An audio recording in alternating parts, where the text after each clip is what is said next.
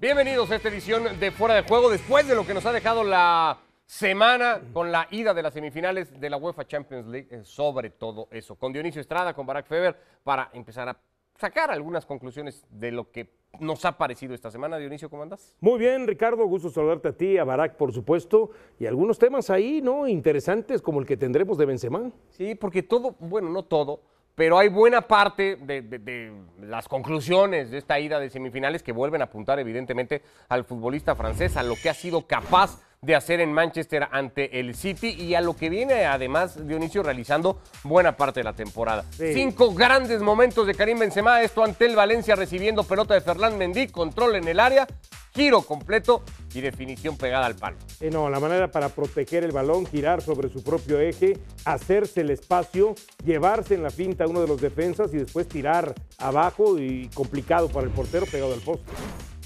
Número 4 de Karim Benzema frente al a la vez, pelota pasada, Lucas Vázquez con el recentro, la pelota que quedaba ahí después de un toque casi involuntario de Hazard, arrancaba temporada en España y Karim Benzema definía así. Sobre todo eso, ¿no? La capacidad y rapidez mental que tiene el francés, porque no es el primer y quizá no vamos a, va a ser el único gol que lo vemos que de primera intención y sin pensarle le pega, ¿no? De Asensio ante el Atlético de Madrid, la pelota de Vinicius, la dupla letal que ha encontrado el Real Madrid este año y la definición del futbolista francés. Sí, tiene una técnica realmente espectacular, envidiable Benzema, le, en el remate de cabeza, en el golpeo, y ahí lo vemos. Ante el español de Barcelona, aquel partido que el Real Madrid terminó perdiendo por liga. Karim Benzema era capaz de hacer esto, un partido muy malo, aquel del Real Madrid, en donde el español de Barcelona fue hasta de perdonavidas durante el partido, pero le alcanzaba a Karim Benzema todavía para rescatar. A no, es que a los 34 años, o sea, realmente hacer los quiebres que hizo y quitarse la marca no es fácil, ¿eh? Ante el Athletic Club, la gran jugada del Madrid, la pelota de primera servida por Tony Cross y así aparecía Karim Benzema, un partido que el Real Madrid en menos de 10 minutos prácticamente aquel día había aniquilado, aunque todavía el Atlético alcanzó a regresar al partido con un gol también rápido. El partido lo terminó ganando el equipo blanco. Eh, el diario Marca, en una clara alusión a que pues Karim Benzema va a ser el balón de oro, para nosotros no hay duda.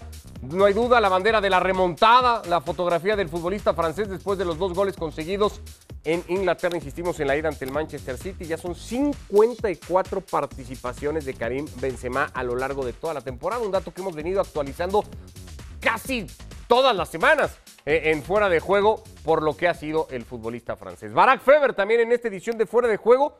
Esa es una de las conclusiones, Barack, que nos deja esta semana de Champions, que Karim Benzema es cada vez más firme el principal candidato a ganar el balón de oro. Es que, saludos Dionisio, hola Ricardo. A, mí no me gusta para nada que cuando estemos hablando de semifinales de, de Champions League, que, ya tiene una importancia por sí sola, parezca un camino hacia ganar el balón de oro, ¿no? Es, es como si en los últimos años el debate, según ciertos medios de información, se centra más en eh, la Champions League, es como el método, ¿no? O el camino para ganar el balón de oro, cuando es justamente al revés, ¿no? Eh, eh, lo que quieres es el título colectivo y después el título individual no puede ser consecuencia eh, o, el fin último, ¿no? Debe ser solo una anécdota. Pero estamos donde estamos, vivimos en donde vivimos y, está claro que está ahí y, se habla mucho y, está claro que no hay otra alternativa más que ceder ante la evidencia. Hoy, a mes de abril, no hay un jugador tan determinante que impacte tanto en los resultados de su equipo como Karim Benzema. Le está alcanzando al Real Madrid para, para meterse a semifinales de Champions, ganar la Liga Española. Eh, vamos a ver si logra jugar la final. Falta mucho, ¿no? Falta mucho porque a ver si llega a la final. Eh, si no llega a la final, pues habrá un campeón, ya sea el Liverpool o el City, con, con muy buenos jugadores, que también, me imagino yo, tendrán candidaturas muy serias al, al Balón de Oro. Ganar el Balón de Oro sin haber ganado la Champions es algo al alcance de, de muy pocos, ¿no? De Lionel Messi, Cristiano Ronaldo. Eh, vamos a ver si, si Benzema, si no logra ese objetivo, que es el realmente importante y no podemos perderlo de vista, ganar la Champions League, eh, vamos a ver si le alcanza entonces Pero para si ganar no mal recuerdo, cambiaron los criterios. Y supuestamente ya los títulos colectivos no van a tener tanta los criterios no han estado claros nunca, Dionisio. No, bueno, ¿Tú lo pero, tenías claro antes? A ver, pero France Football lo estableció ya hace algunas semanas. Ya los títulos colectivos no van a, pesar o van a influir eh, en No, lo que es la próxima elección del Balón de Oro. Si France Football lo, lo piensa, yo lo que voy a lo que No, dice dice que sí. Sin necesidad de que gane la Champions, entonces pero- puede ganar el Balón de Oro. A ver, Barak. Pero France Football sigue diciendo que, que el segundo, a ver, leí la nota hace, cuando salió hace dos, tres semanas. El segundo tema a analizar siempre es, al ser esto un deporte Lo colectivo, que se gana. los objetivos colectivos. Las Eh, copas que se ganan. Entonces, claro que es algo muy importante. Entonces, claro, entonces, si el Liverpool gana eh, la Champions y, y la gana con un Mohamed Salah majestuoso en la final, pues entonces Salah será el gran favorito, in- indudablemente. A ver, creería que no es lo mismo ser el mejor futbolista que el más determinante. ¿En cuál de las dos categorías encaja hoy mejor Karim Benzema? ¿Es el mejor futbolista hoy en el mundo o es el futbolista más determinante hoy en Es el más determinante. Para su equipo es el más determinante. No hay ningún jugador como él más determinante. Ni siquiera, a ver, en su momento se habló de lo que era Haaland para el Borussia Dortmund y Haaland hemos visto que entre lesiones y todo lo demás no ha producido lo mismo que produce Karim Benzema. Mohamed Salah tuvo un gran arranque de temporada, después como que medio se perdió, ahora otra vez está repuntando Premier lo mismo Salah que tiene Sadio- 22 goles y 13 Y es asistencias, líder, ¿eh? y es líder, y es líder. locura también los Sí, pero también tenemos que entonces comparar que dentro de las cinco ligas, los eh, top eh, scores, por así decirlo, o los capo canonieris, en el caso de Ciro Immobile en, Italia, el O caso los de- goleadores, de ¿no? Salah, Para no decirle ningún término Sí, así medio. eh, Liga. Premier, o el caso de Lewandowski en la Bundesliga, o sea. o en el caso de Benzema en España con 25 anotaciones. O sea, también Benzema en, su, en el país donde juega es líder, tanto en asistencias como en el tema de, de goles. Y a nivel de selección, ¿eh? juntando 48 partidos, ha marcado 46 goles esta temporada. ¿Qué es más Benzema hoy, Barak? ¿Mejor futbolista o eso? Determinante, oportuno, eh, definitorio en partidos clave que Sí. hemos visto a lo largo de toda la temporada. Es que es las dos cosas. Eh, el tema con Benzema es si está en boca de todos, es porque juega en el Real Madrid. Obviamente eso lo catapulta a una atención mediática a la que no se somete otro tipo de futbolistas y porque está haciendo ambas cosas. El más determinante, sin la menor duda. Ahí está, partido a partido, sobre todo aquellos que son trascendentales. El Real Madrid contra las cuerdas y aferrándose a Benzema como en su momento lo hacía con Cristiano Ronaldo o con Sergio Ramos. Y y con ese penal Benzema a Lopanenka o a los Sergio Ramos, deberíamos llamarlo, eh, también como que da un mensaje, ¿no? No solamente es ese clavo al que se está aferrando el Real Madrid, que, que- que- no es una especie de jugadores que nada más meten el gol cuando el equipo lo necesita, que eso está muy bien, y ha habido pocos en la historia. Es que mete dos o tres o los que hagan falta, ¿no? Eh, eso es lo que realmente hace de Benzema, sin ninguna duda, el jugador más determinante del mundo. Ahora, el mejor jugador del mundo, ahí sí me parece que hay un debate mayor. Creo que está siendo ahora mismo el mejor de todos. Eh, no debería estar peleado. Normalmente el más determinante debe ser también el mejor. Calidad tiene, siempre la ha tenido, solo que ahora, además de esa calidad, que se expone mucho más, porque es la gran figura del Real Madrid, porque el plantel, a ver, Modric sigue siendo bueno, pero ya no tiene la edad que tenía, Kroos sigue siendo bueno, pero tampoco está en el mejor momento de su carrera, Casemiro lo mismo, Bale eh, ahí está, pero es como si no estuviera. Cristiano Ronaldo ya no está. Entonces, Benzema estaba, ya era muy bueno, como que era una luz que brillaba junto a otras, y las demás se han ido apagando, y entonces esta es cegadora, ¿no? Pero Eh, sería- es el más determinante, sin ninguna duda, y es uno de los mejores, uno de los mejores también, sin duda. Sería muy limitado también este eh, Ricardo y Barak pensar que solamente por los goles y las asistencias es determinante, es por lo que genera también de fútbol. Para eso hay una jugada que creo que lo refleja el pasado miércoles en el Sadar, sobre el final del partido, con un Karim Benzema que se especulaba iba a jugar Dionisio medio, medio tiempo, 60 minutos, casi el minuto 90, pegado a su área. Benzema hace una jugada, Benzema construye la jugada del 3 a 1 con el que el Real Madrid sentenciaba aquel partido, el gol de Lucas Vázquez. Un gesto de Benzema que, lo mete en este debate, ¿no? Si es no solo goleador, asistidor, si es además una especie de, de- de generador de fútbol, ¿no? Al día de hoy.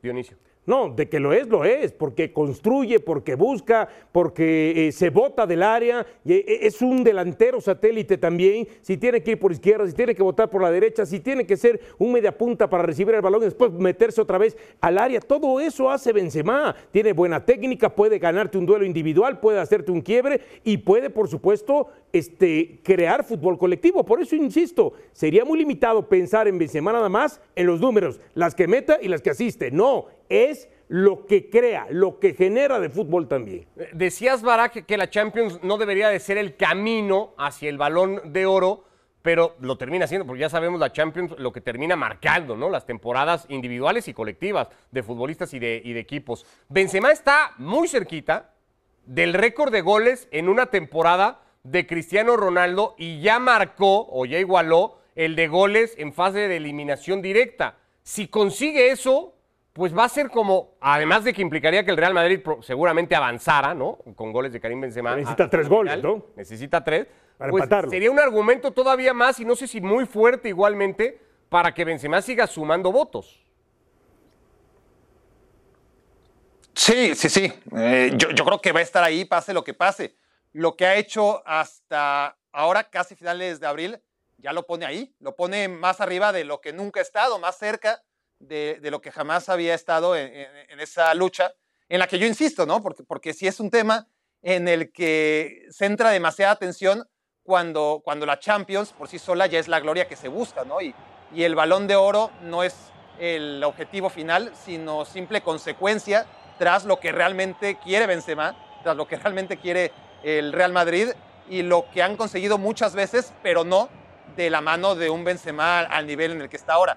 Entonces, e- el tema es ese. Eh, si el Real Madrid no logra ganarle al Manchester City en semifinales, va a haber una final, seguramente Liverpool en contra del Manchester City, y dependiendo de lo que ocurra en esa final, pues sabremos qué tan serio es la, la opción B, ¿no? Porque está claro que, que, que, que- Benzema pase lo que pase, llegue o no llegue a los récords, el Madrid gane o no gane la Champions, Benzema va a estar ahí en primer lugar o en segundo lugar. Eh, si gana la Champions, olvídate, ya, ya que ni, ni compitan. Dos Pero datos. si no la gana, habrá que ver la final, ¿no? Ha- Habrá que ver el partido del Bernabéu, quién levanta la mano en el City para hipotéticamente eliminar al Real Madrid y todavía hay un Kevin De Bruyne, hay un Mohamed Salah, sobre todo esos dos que algo pueden decir.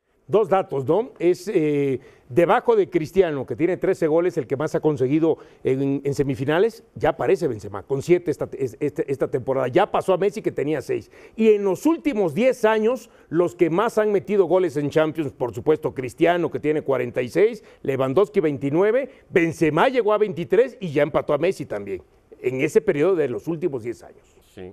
Ahora, con todo esto, un, tema del que ya también ha hablado mucho Ancelotti y, y- y se ha señalado en varios partidos del Real Madrid, más allá del momento superlativo que está atravesando Karim Benzema, que no es de ahora, que viene ya arrastrando de por lo menos hace dos o hasta tres temporadas, está bien que el equipo siga dependiendo, porque se volvió a ver claramente reflejado en Manchester. Está bien que este equipo siga dependiendo tanto, que tenga tanta eh, Benzema dependencia como reconocía el propio Ancelotti. Bueno, ahorita no le queda otra. Ahorita tiene que terminar este, la Champions dependiendo de Benzema. Lo que hace Benzema se termina reflejando inmediatamente en el Madrid. Lo vimos los tres goles contra el Chelsea, el hack trick también contra el Paris Saint Germain, los dos goles que acercan en la eliminatoria ante este conjunto del Manchester City. Pero sí, si se piensa, si se termina concretando que hay momentos que parece que se termina alejando más la llegada de Mbappé, pues ya no será solamente eh, Benzema dependiente. Hay que este, acomodar ahí, hay que juntar ahí, integrar ahí a lo que será Mbappé. Todo dependerá de si se termina o no contratando Mbappé para el próximo verano. Pues ya veremos el rol que termina teniendo el francés y si se termina viendo acompañado. Ya, ya adelantaba el otro día también Benzema, Barak, con Mbappé vamos a marcar el doble de goles. Se animaba ya a decir el hoy delantero del Real Madrid. Bueno, eh, complicado, ¿no? Eh, el doble de goles eh, yo creo que no va a pasar, ¿no? Yo creo que Benzema, así como en su momento su, su producción goleadora para que la de Cristiano Ronaldo aumentara, tuvo que, que ceder bastantes de los goles que él habría anotado de no haber convivido con el portugués, aquí la consecuencia es idéntica, ¿no? Eh, eh, hay un número de goles y sobre todo este Real Madrid, que si mejora futbolísticamente, eh, obviamente con mejores herramientas, pues tendrá más oportunidades de mejorar sus estadísticas. Pero a final de cuentas hay un promedio de goles por partido eh, limitado, ¿no? Eh, no son los Harlem Globetrotters, ni aunque traigan a Holland y a Mbappé, y, los goles se van a distribuir simplemente de manera distinta, pero, pero más de 100 goles, ¿no? No, Seguramente que no vamos a ver. Y si son más de 100, pues no pasarán de 110, porque hay un número limitado de goles y, no puedes pensar que, que, Benzema va a meter 35 y, y Kylian Mbappé va a meter otros 35. Eso te lo digo desde ahora que no va a pasar. Lo, que sí, lo que sería de, un Real Madrid no tan Benzema dependiente y, un poco lo que plantea Barak, ¿no? Capaz de jugar mejor, seguramente el rendimiento de, de Benzema se vería evidentemente eh, apoyado, superado, ¿no? Por, por, un equipo que lo respaldara más, que a veces parece tenerlo muy, muy solo, ¿no? Sí, eh, sería un Benzema mucho más potenciado, ¿no? Siendo la figura, eh, porque antes lo era Cristiano y él jugaba, ¿no? Durante mucho tiempo para lo que pudiera ser el equipo y el mismo Cristiano. Ahora es Benzema, pero si lo respaldaras, como dices tú, porque dices, bueno, Vinicius por izquierda, ahí va, ¿no? Poco a poco, poco dando tumbos, pero después por derecha, no sabe si Rodrigo, no sabe si este, Lucas Vázquez, no sabe si Mariano, no sabe si a veces hasta Valverde ha jugado como un hombre adelantado por derecha, entonces siempre falta como que algo más para que se cobije Benzema, como en su momento estuvo cobijado Cristiano Ronaldo. Si eso no ha ocurrido en buena medida, tiene que ver con Carlo Ancelotti, ha trabajado, Ancelotti le ha dado las herramientas suficientes a este Real Madrid y ahí entramos al análisis de lo que es el técnico italiano a estas alturas de la temporada, persiguiendo lo que persigue Barak casi con toda seguridad. Este mismo fin de semana, Carlo Ancelotti se va a convertir en el primer técnico en ganar ligas en las cinco competiciones más importantes del viejo continente. ¿Dónde hay que poner a Carlo Ancelotti y qué labor ha hecho esta temporada con el Real Madrid? Bueno, ya, eso ya está, ¿no? Es una consecuencia de, de, un técnico que ha dirigido durante muchos años y ha tenido la oportunidad de dirigir a varios de los mejores equipos de cada liga. Es decir, ¿cuántos técnicos en la historia del fútbol han podido dirigir? Ya no hablemos de ganar la, liga, dirigir siquiera en las cinco ligas más competitivas del planeta. No son tantos. Este señor no solamente lo ha hecho, sino, sino ha ganado. Y si han tenido la confianza en culturas tan distintas como la alemana, como la francesa, como la italiana, como la española eh, y como la inglesa, es porque es un tipo que tiene un mecanismo en el que se adapta a, todos lados y que aunque su fútbol no sea muy sofisticado, porque no vamos a engañar a nadie y él es el primero que no viene a engañar a nadie, es muy básico si se quiere, pero muy claro. Eh, los jugadores lo entienden muy bien, lo absorben muy bien y además yo creo que es el ideal para ciertos contextos eh, en los que él ha dirigido. Cuando ha dirigido al Napoli o al Everton, eh, que son equipos de un potencial mucho más limitado, pues ahí sí se le ven carencias obvias ¿no? a, a los equipos de Ancelotti, que de todas formas eh, compiten, compiten porque es un buen líder y esta temporada con unos recursos limitados, limitados para ser el Real Madrid, pues no se puede hacer mucho más. Aspira también a levantar eh, otra Copa de Europa, una más, ¿no? Y convertirse en uno de los técnicos más ganadores, el más ganador eh, en formato Champions, Carlo Ancelotti, que tiene mucho tiempo dirigiendo y que también da pie para debatir. ¿Carlo Ancelotti es un técnico ganador? sí es ganador, pero no es un técnico que vaya a dejar un legado.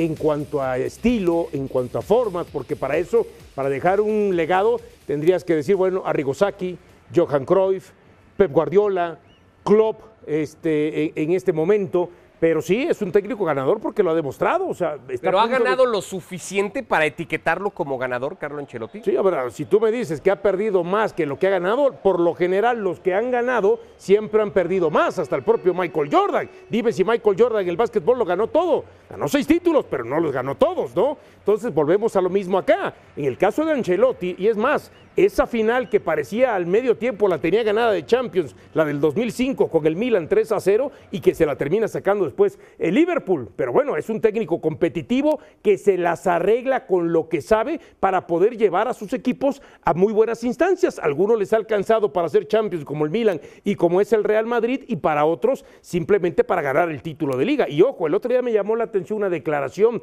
cuando él dijo, yo prefiero trabajar con dueños aficionados que con dueños businessman. No, pero lo curioso es que hoy trabaja con un dueño que es businessman, que es el caso de Florentino, por ejemplo. ¿Dirías que Ancelotti es un técnico ganador, Barack?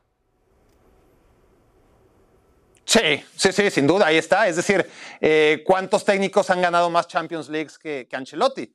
¿Cuántos técnicos han ganado en todas las ligas importantes como ya lo hizo Ancelotti? Lo podemos dar por oficial. Eso lo convierte automáticamente en un técnico hiper ganador. Otra cosa es ir más a fondo y, y sí darse cuenta, mira, eh, Ancelotti ha dirigido durante 30 años, casi siempre, salvo cuando dirigió al Napoli, cuando dirigió al Everton y en sus inicios, pero casi siempre ha dirigido a equipos candidatos a ser campeones y, y no siempre lo logró. Y, y- y como dice Dionisio, eh, no es que tengas que ganar todos los años, pero cuando diriges al equipo favorito, año sí y año también, hubo un momento en el que veías a Ancelotti y decías, a ver, en Champions muy bien, pero en ligas ha ganado más bien poquitas, ¿no? Eh, en realidad no han sido demasiadas las ligas que ha ganado Ancelotti, si tomas en cuenta el nivel de equipos que ha dirigido Ancelotti, ¿no? Porque hacer campeón de liga al Paris Saint-Germain, hacer campeón de liga al Milan, que le tocó dirigir en su momento, hacer campeón de liga al Chelsea Abramovich, eh, o hacer campeón de liga al Real Madrid, que ahora sí lo está consiguiendo, pero no lo había conseguido en su anterior etapa,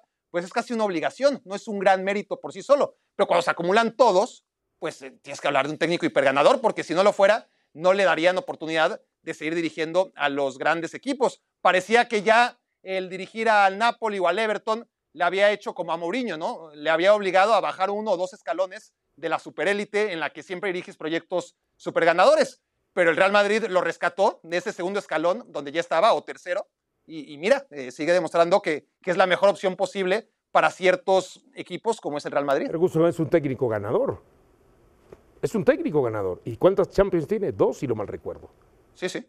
Es un técnico ganador. Le fue muy. Es la época dorada del Manchester United. Y desde que se fue del Manchester United, vemos cómo le ha costado el Manchester el, United. el debate va un poco centrado en e- un poco eso que decía Barack. Viendo el recorrido de Ancelotti, la, la- la- la longevidad, digamos, de su carrera hasta ahora como entrenador, el número de títulos, no sé si da, o por lo menos es el planteamiento, para considerar a Ancelotti un técnico ganador. O sea, no es un sinónimo de que vas a ganar. Pero, por ejemplo, decía, este, ponía eh, eh, Barack, ¿no? Si ha dirigido 30 años y de pronto ves que gana cinco títulos, se te hacen poquitos.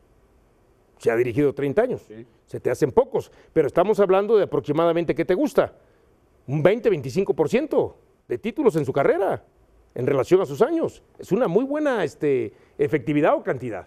que además son más de esos cinco títulos, ¿no? Pero bueno, pues es... eh, Hablando de, de- sí, claro, Sí, sí, por sí, supuesto, sí, sí, sí. sí. sí. Ahora, te- tan, tan, tan, tan, eh, estaba Ancelotti en ese lugar que ya dice Barak, ¿no? En ese como segundo escalón ya, que cuando el Madrid vuelve a echar mano de Ancelotti terminó siendo como una sorpresa, ¿no? O sea, eh, estaba la especulación de que sí iba a ser Joaquim Na- Löw. nadie lo ponía. Eh, nadie, nadie, hablaba de Que Ancelotti, Conte, ¿no? Pues Que se iban a ir por Conte, pero que entonces Ramos ya había dicho que un técnico del carácter de Conte. Allegri hablaba de. Allegri. Sí, Eh, sí, sí. El, el- el nombre de, de Ancelotti no aparecía por ningún No, y estaba, eh, a ver, había empezado bien con el Everton y después el Everton empezó un poquito a caer y a caer y a caer, ¿no? Había llevado a James y James eh, parecía que iniciaba bien con el Everton y después se fue desapareciendo. Sí, lo termina rescatando el Real Madrid, pero creo que también el Real Madrid, eh, lo importante es, bueno, a ver, ¿qué es un técnico en este momento disponible que conozca la institución, que de cierta manera nos llevó a ganar la Champions, aunque no ganó la liga, pero que pueda eh, trabajar con el equipo que hoy tenemos, que hemos tenido inconvenientes para que este equipo funcione? Y ahí está Carlo Ancelotti, porque dime, ¿qué jugador distinto, diferente o extra hay a lo que tenía Zinedine Zidane? Llegó en el eh, tiene el Madrid ahorita. Ninguno. Es el mismo equipo. Y lo hizo funcionar. Y lo está haciendo funcionar muy bien. Alexis Martín Tamayo, Mr. Chip, también con nosotros en esta edición de Fuera de Juego. Alexis, eh, venimos hablando de este tema de Carlo Ancelotti. Alguna vez ya tú lo habías planteado aquí en la mesa, ¿no? Y, la pregunta es esa: ¿es Carlo Ancelotti un técnico nada eh, ganador por default? ¿Qué tal? Buenas noches a todos. Bueno, es un técnico que eh, elige, elige, ¿no? Las victorias, ¿no? Porque son pocas, pero muy selectas. Es un técnico que tiene casi más Copas de Europa que ligas. Ha ganado cuatro ligas y ha ganado tres Copas de Europa. Es un técnico con casi 30 años de carrera profesional. eh, ha estado en los mejores clubes del mundo: Milan, Juventus, eh, Real Madrid, Bayern Múnich, Paris Saint-Germain, eh, Chelsea. y solamente ha ganado una liga en cada país. Bueno, solamente, claro, que me estará escuchando alguien y dirá, bueno, bastante ¿no? Pero hombre, cuando llevas 30 años de carrera, tres décadas y has estado en los mejores clubes, uno espera eh, tener, pues no sé, 10, 12 ligas, ¿no? Es, lo normal para haber estado en ese tipo de equipos, ¿no? Y sin embargo, solo ha sido capaz de ganar una en cada, en cada país, le falta la española para completar el repóker. Por eso digo que son selectas, porque si lo consigue, solo serán cinco ligas. Hay gente que tiene muchas más ligas, pero nadie tendrá una en cada una de las cinco principales ligas. De lo mismo modo que si gana la Copa de Europa, se convertirá en el primer técnico en ganar cuatro veces la máxima competición eh, europea. Por eso digo que es más, que la cantidad, es la calidad de lo que consigue. ¿Es Ancelotti hoy en una lista que, comanda Guardiola y Klopp ahí a la par casi? ¿Ancelotti está en esa lista de técnicos élite en el mundo, Barack? A ver, sí, sí, y, a la vez no. Si, si hablamos de técnicos revolucionarios, de, técnicos que tienen incidencia directa eh, en sus equipos, de de planteamientos que uno a simple vista puede ver, mira, e, este equipo tiene ideas muy elaboradas y sofisticadas. Desde ese punto de vista, no, no es esa clase técnico.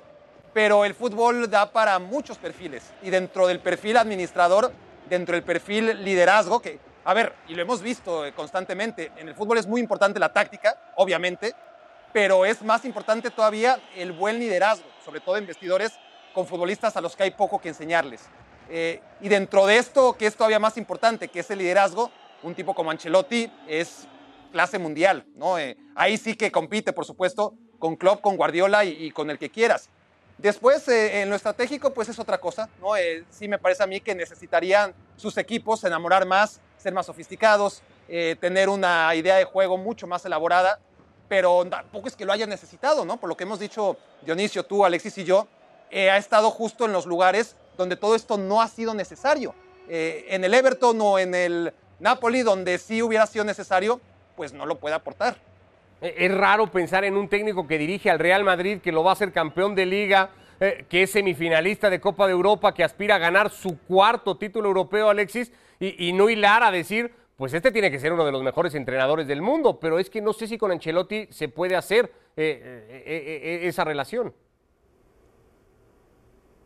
Bueno, yo creo que todos los entrenadores tienen que tener una doble faceta, la faceta de psicólogo, la faceta de entender al, jugador. Ahí Ancelotti es el número uno porque ha sido jugador, porque es un hombre con un carácter muy, muy calmado, es un hombre muy sabio, un hombre con mucha experiencia, ha estado en vestuarios con grandísimas estrellas del fútbol mundial, ha coincidido tanto como jugador como como entrenador con jugadores multimillonarios, con sueldos multimillonarios, y con eso sabe lidiar. Pero luego hay otra faceta también importante del entrenador, que es eh, a nivel táctico, el intervencionismo, lo que yo llamo cambiar los partidos durante, durante el juego, a la marcha. Cuando ves que un partido no sale como tú esperas y tienes la, habilidad suficiente como para eh, revertir la situación sobre la marcha, ¿no? En eso yo creo que los número uno, bueno, el número uno, yo creo que ahí en esa lista estarían eh, Guardiola, em, Klopp, Tuchel, Emery Em, y no sé, se me ocurre a lo mejor. Eh, ¿No está el Cholo ahí? Igual se me está escapando alguien. Eh, no, Luis no, no, yo metería a Luis Enrique antes que a, antes que a Simeone. Pero bueno, sí, Simeone. Lo que pasa es que Simeone es, más de un. El, libro de Simeone es más, es más estático, ¿no? Pero sí, le podemos, meter, le podemos meter ahí también, ¿no? Quizá el entrenador perfecto sería el entrenador que tuviera o que dominara ambas, ambas facetas. Pero tengo la sensación, y, me estoy acordando de Rafa Benítez, que cuando eres muy obsesivo en la, táctica, cuando eres muy obsesivo en el dibujo, en el esquema, en que tus jugadores se comporten casi como robots en el, campo, eh, luego es difícil eh, que las relaciones interpersonales fluyan. Eh, hay como una especie de conflicto entre, entre ambas facetas, con lo cual por eso eh, es muy difícil que un entrenador lo aúne, lo aúne todo. Pero claro, lo perfecto sería pues tener a un entrenador que tuviera el dominio táctico que tiene Guardiola y la, y la facilidad de congeniar y de entender al jugador que tiene, por ejemplo, Ancelotti o que también tenía Del Bosque. Si os fijáis, todos los técnicos o casi todos los técnicos eh, que destacan por, por eso, por su bonomía, por su saber entender al, al jugador, Zidane es otro ejemplo. Luego, en el tema táctico casi siempre se les, se les, se les valora. Eh, y, es, por esto que digo yo. Sí, se les minimiza. ¿Qué, es lo, qué es lo que hace a, a, Jürgen Klopp único? ¿no? Porque Jürgen Klopp es de esas excepciones en las que es el mejor en ambas facetas. Y eso realmente es muy difícil de encontrar. Por eso, cuando se debate quién es el mejor técnico del mundo, si Guardiola o Klopp, pues seguramente que estratégicamente Guardiola es el no va más y no sé si en la historia habrá alguien que, que lo supere. Pero si agregas la capacidad de liderazgo que tiene Klopp, que, que es muy similar a la de los del Bosque y, y Ancelotti y compañía, te das cuenta que es el más completo de todo. Bueno, hablando de, de- de esos intervencionismos en partidos, el intervencionismo de Ancelotti en el Sánchez Pizjuán le permitió al Real Madrid revertir aquel partido y lo tiene a nada de ser campeón. Y mañana juega el Sevilla frente al Cádiz, un partido importantísimo, Dionisio, para puestos Champions. Sí, exactamente, así que muy pendientes en, en ese aspecto. Oye, ¿no te gusta? Te hizo campeón de Champions, y ahora estás a punto de hacerte campeón de Liga y lo estás matando. Gracias a todos. Ancelotti. Gracias.